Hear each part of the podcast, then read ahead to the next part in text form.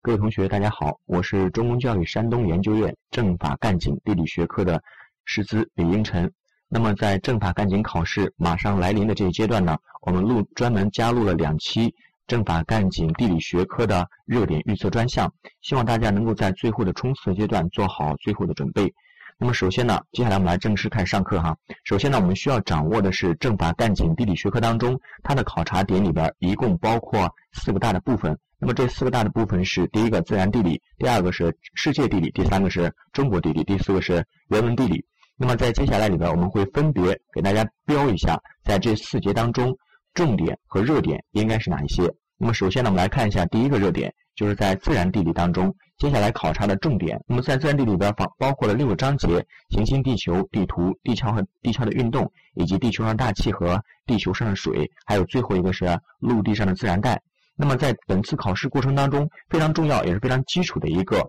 结合到呢，今年这个世界上的大赛里边的热点，所以说呢，地球的自转这部分应该是非常重要的一个考点。所以说呢，接下来大家把地球的自转这个考点再去认真的准备一下。那么我再一次把地球的自转当中它考察的相关考点给大家去重复一遍，希望大家呢能够仔细的跟上啊，仔细的跟上。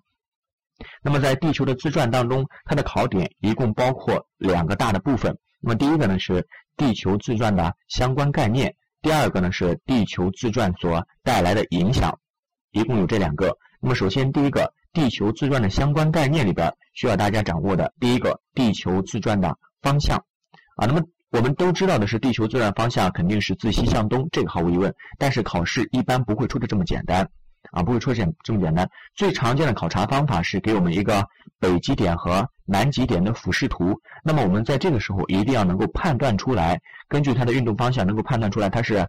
这个北极点还是南极点。那么基本的规律呢，就是在北极上空俯视地球自转的时候，地球的自转方向是逆时针旋转；而在南极上空俯视地球自转的时候，地球的自转方向是顺时针方向。这个大家必须要记牢了，就也就是我们常说的北逆南顺。如果大家记不住，你可以拿起拿起你的左手来，握起拳头来，那么你的这个。以我们的拳头来比作地球的话，地球是自西向东转的，也就是我们的拳头是自左向右在转的。这个时候呢，你把眼睛往拳头的上边看，那么这个时候呢，很明显的能够感觉出来，地球的自转是逆时针方向的。同样，我把拳头举过头顶，再去从南极点俯视的时候，那么地球的自转方向则变为了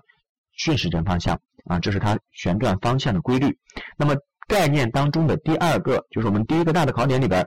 地球自转相关概念里边，第二个要点是地球自转的角速度，这个必须要记下来。那么这个角速度呢是十五度每小时，也就是地球一天转三百六十度，旋转一圈三百六十度，所用的时间是二十四个小时。那这样的话，每一个小时旋转的度数是十五度，这是在相关概念当中的第二个要点。那么在相关概念里边的第三个要点是，大家一定要能够区别开两个概念，一个叫做恒星日，一个叫做太阳日。也就是我们的地球自转一周，严格意义上来说，它的准确时间是一个恒星日，也就是二十三个小时五十六分四秒。而我们常说的一天里边，这个地球自转一周二十四个小时，指的是它的太阳日。所以说呢，这两个概念要能区别开。如果出现选择题问。地球自转的恒星日是以下 A、B、C、D 列出四个选项来，要能够选出来啊，要能够选出来。好了，这就是地球自转的相关概念里边的第一个要呃相关概念里边的三个考点。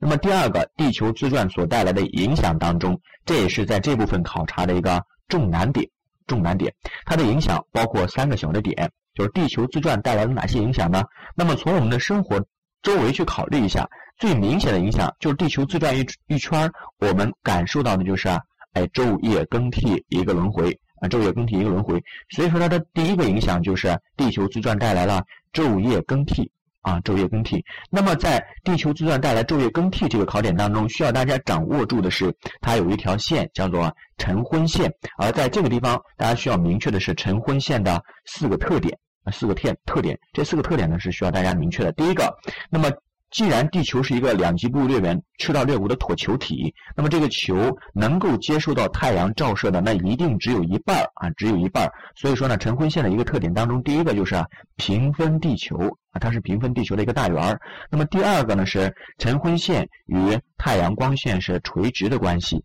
那么这个关系也非常简单，大家拿一个球，拿一个苹果，放到一束光前边，那么它投出来的这个影，投到墙上去的那个影子，很明显，影子的周边一圈就是我们的晨。昏线，那么这个晨昏线与光束之间的关系，就与太阳光之间的关系，一定是垂直关系啊，一定是垂直关系。好了，这是大家需要掌握住的晨昏线特点当中的第二个，还有第三个，在二至日的时候，晨昏线与极圈是相切的。二至日的时候，晨昏线与极圈相切，也就是在北半球夏至日的时候，那么整个北极圈与晨昏线是晨昏线是相切的，也就是北极圈以内的范围出现了。极昼现象，太阳折射点在南回归线的时候，那么南极圈与晨昏线是相切的，整个南极圈出现的是极昼现象。好了，这是第三个需要掌握住的，第三个需要掌握住的。那么第四个需要掌握住的就是晨昏线的移动方向。但咱们都知道是地球的移动方向是自西向东，那么晨昏线与地球一转动的方向它肯定是相反的。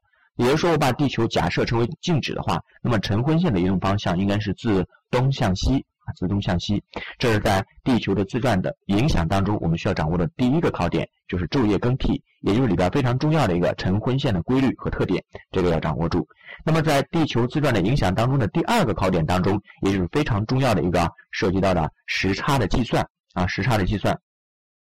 那么在时差计算当中，需要大家非常明确的一点，就是必须要掌握住的，我要会计算时差，呃，计算趋时，那必须要会掌握三个概念。就在计算趋势之前，要掌握三个概念。那么这三个概念是：第一个叫做趋时，第二个叫做时区，第三个是地方时。那么这个听过课的，相信大家都还记得这个印象，还有印象这个考点。那么呢，如果没有听过课的，需要大家呢仔细去看一看我们的这个给大家的列出来的图上啊，列出来的图上，整个地球它是整个地球，我们把它展开经度数是从本初子午线，也就是从零度经线往东往西各一百八十度。往东往西各一百八十度，合起来呢是一百三十六度。那么我们的什么叫做时区呢？就是我们把这三百六十度划分成二十四个小时，也就是三百二十六十度划分成了二十四个时区，每十五度一个时区啊，每十五度一个时区。那么这个时区从哪开始呢？我们以本初子午线，也就是零度经线作为零时区的中央经线。就是零时区最中间的那条经线的度数是零度经线，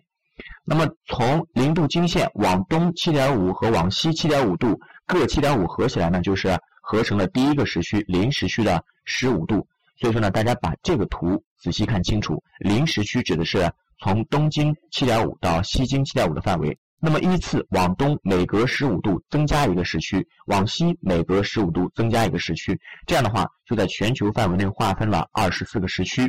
这就是时区的概念。所以说呢，大家必须明确的是，时区它是一个空间上的概念，而趋时啊，趋时要掌握趋势的话，必须我们要首首先要知道的第二个概念就是地方时啊，地方时。那么地方时是什么意思呢？地方时在讲义上的解释呢，它是指。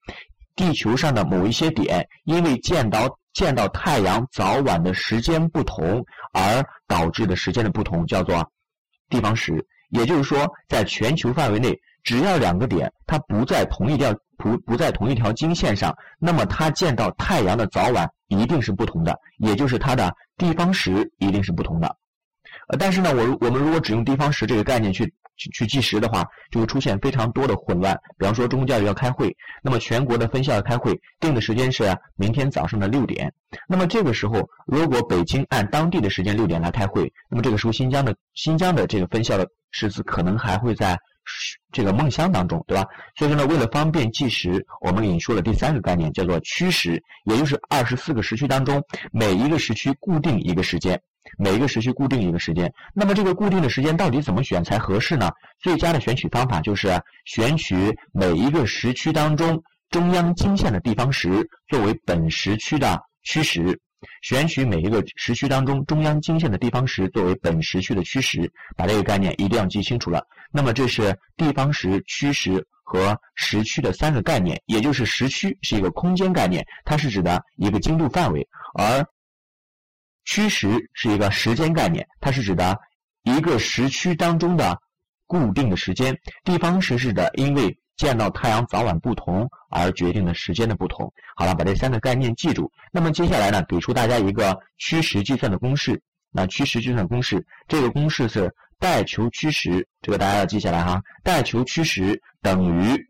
等于已知趋时加减时区差。带求趋时等于已知趋时加减时区差。而到底是加还是减，大家要把这个规律记下来，叫东加西减。也就是说，在全球范围内，越靠东方的这个地方，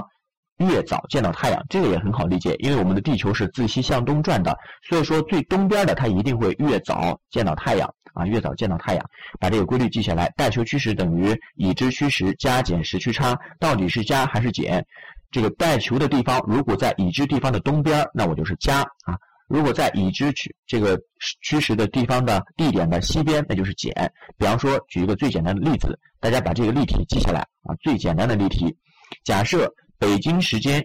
此时是七月十日的上午十点，北京时间是七月十号上午十点。那么求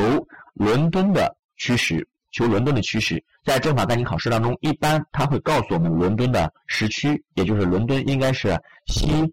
呃，临时区，临时区，而北京是东八区，东八区。伦敦在北京的西边，所以说我们选取的应该是减。那么中间它们差的几个时区呢？从临时区到东八区中间隔的八个时区，也就是伦敦的趋时带球趋时等于北京的趋时，七月十号十点减去两个地方的时区差即八个小时。那么伦敦的时间应该是七月十号的两点。啊，七月十号的凌晨两点，就是十点减去八个小时，这个非常简单哈，非常简单。那么，如果我们把这个题再换一下，假设七月十号北京时间十点啊，北京时间是十点，问此时的巴西利亚，巴西的首都巴西利亚的趋势是多少？那么这个趋势呢，在考试当中也会告诉我们，巴西利亚的时区是啊西三区。那么西三区，那这个时候同样的道理啊，同样的道理，西三区距离北京东八区之间相差了十一个时区，十一个时区，而西三区所在的巴西利亚在北京的西边，所以说我们选的是减法，也就是用北京时间七月十号的十点减去十一个时十一个小时。这个时候呢，有同学说，哎，这十一个小时不够减呀，那怎么办啊？那怎么办啊？就是从日期上往前借一天，也就是。七月九号的二十三点，也就是北京时间七月十号的十点，上午十点是巴西利亚七月九号的晚上二十三点。七月九号的晚上二十三点，这个大家按照咱们画的这个时区划分图仔细去看一下，应该是很简单的。那么反推过来，那么另外一种反推过来的做法，题题目的做法就是告诉我们巴西利亚啊，假设告诉我们一个题目，说巴西利亚的七月。十号啊，七月十号的当地时间下午四点，也就是十六点，有一场这个世界杯的球赛。问小王现在在北京，他应该把闹铃定在几点才能够起来准时看到现场直播？那么这个题目它它的考察点其实也就是问七月十号的这个巴西时间的七月十号下午十十六点，北京时间应该是几点？就是这样一个题目。那么还是用刚才那个规律，北京比巴西的时间把在时区上差了十一个时区，差了十一个时区，而北京在巴西的东边，所以说我们选取的是加法，也就是用十六点加上十一个小时，得到的是二十七个小时。那么这样的话，二十七个小时超过了二十四个小时，那同样的道理，我再减去二十四个小时，而在日期上加上一天，在日期上加上一天，也就是小王应该把表定在。七月十一号的凌晨三点，七月十一号的凌晨三点起来准时收看直播。这是在这个地球的自转的影响当中，关于虚实计算里边的几个例题，希望大家呢结合这几个例题，认真仔细的去记一下啊，认真仔细的去记一下，这是一个非常重要的考点。那么地球的自转当中的影响里边，第三个影响就是我们的地转偏向力啊，地转偏向力。希望大家呢把地转偏向力这个概念呢也好好去理解一下。这个里边最简单的规律就是地转偏向力在北半球向运动方向的朝物体运动方向的右边偏，而在南半球朝物体运动方向的左边偏，即北半球朝右边，南半球朝左偏。大家把这个规律掌握住就可以了。好了，那么这是我们第一个。这个给大家预测的一个考点，希望大家呢认真的去准备一下。好，这一节课呢就讲到这里。